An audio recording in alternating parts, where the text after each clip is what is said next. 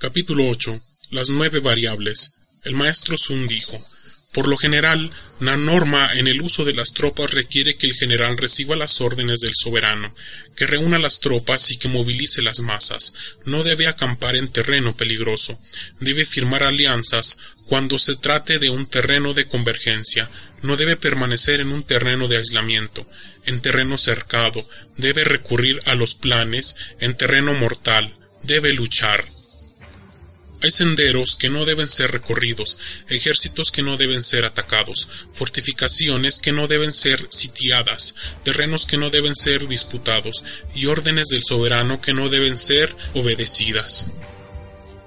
Por tanto, el general que comprende las ventajas de esas nueve variantes sabe cómo emplear las tropas. El general que no las comprenda no podrá obtener los beneficios del terreno aunque conozca su topografía. Quien dirija las tropas sin conocer la táctica de las nueve variables no podrá obtener provecho de sus hombres aunque conozca las cinco ventajas.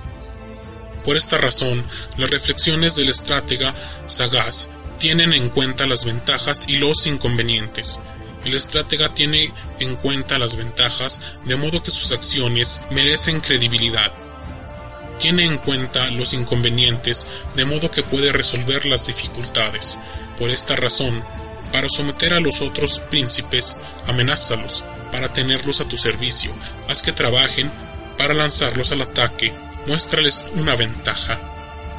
Así la norma en el uso de las tropas es, no dependas de que el enemigo no acuda, mantente preparado, espéralo, no dependas de que el enemigo no ataque, ocupa una posición que no puede ser atacada.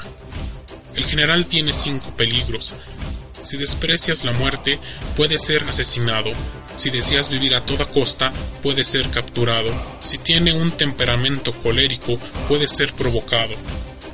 Si es íntegro e incorruptible, puede ser humillado. Si ama a su pueblo, puede ser atormentado. Habitualmente estos cinco son los defectos del general, la catástrofe en el uso de las tropas.